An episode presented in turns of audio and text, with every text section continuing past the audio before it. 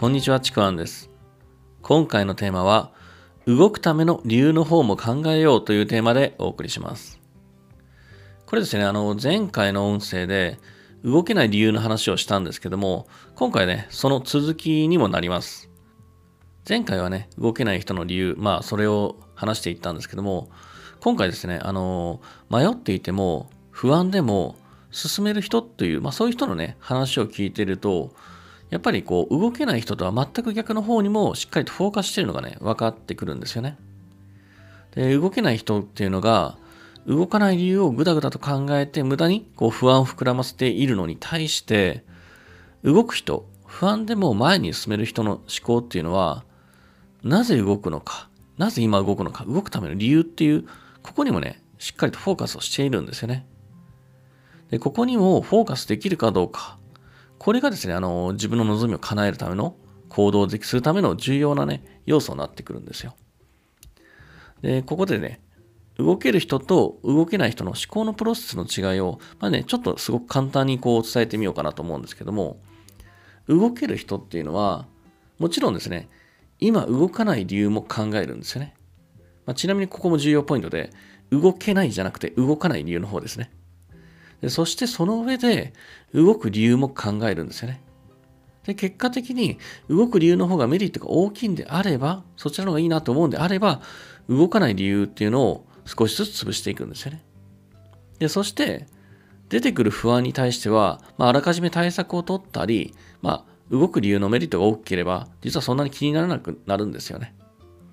でそして最終的に、まあ、最後、最後はね、やりたいかやりたくないか、やるかやらないかっていうのを判断するだけなんですよね。で、これね、気づいた人もいるかもしれませんけども、この進める人のパターンって、こう不安を考える前に自分がどういう方向で思考するかをこの動かない理由動く理由を比較してある程度決めてるんですよね方向性を。その上で不安にこう向き合うんですよ。これがこう動ける人の思考のパターンなんですね。で、一方ですね、動けない人は、この前の音声でもね、伝えたように、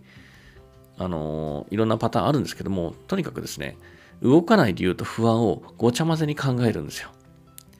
不安を解消するためにいろんなことを考えようとするんですよ。で、不安が解消しそうになったら新たな不安を生み出したりもするんですよね。だから、動くための理由を考えたとしても、それはまた不安で覆い尽くしちゃうんですよね。で、最終的にやりたいかやりたくないか、やるかやらないかも決めきれないんですよ。ただぐるぐると無駄な思考をしながら、チャンスが過ぎていくのをただただ待つのみ。そして、最終的に答えが出ないから、タイミングじゃないってなことを言い出したりするんですよね。で、なぜこんなことが起きるのかというと、あのー、そういう人って、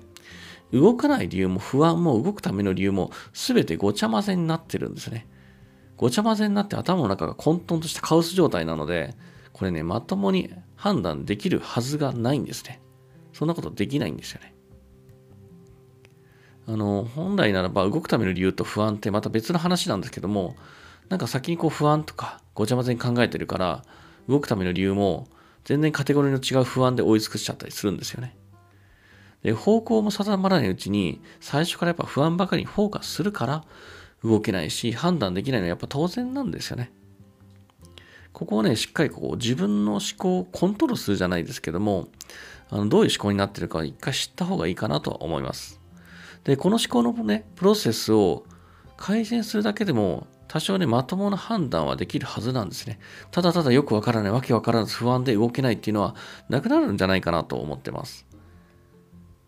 まあね、もちろんこれを聞いたからすぐにできるってわけじゃないんですけれども、こんな風にね、思考のこうプロセス改善を少しずつこうトレーニングしていけば、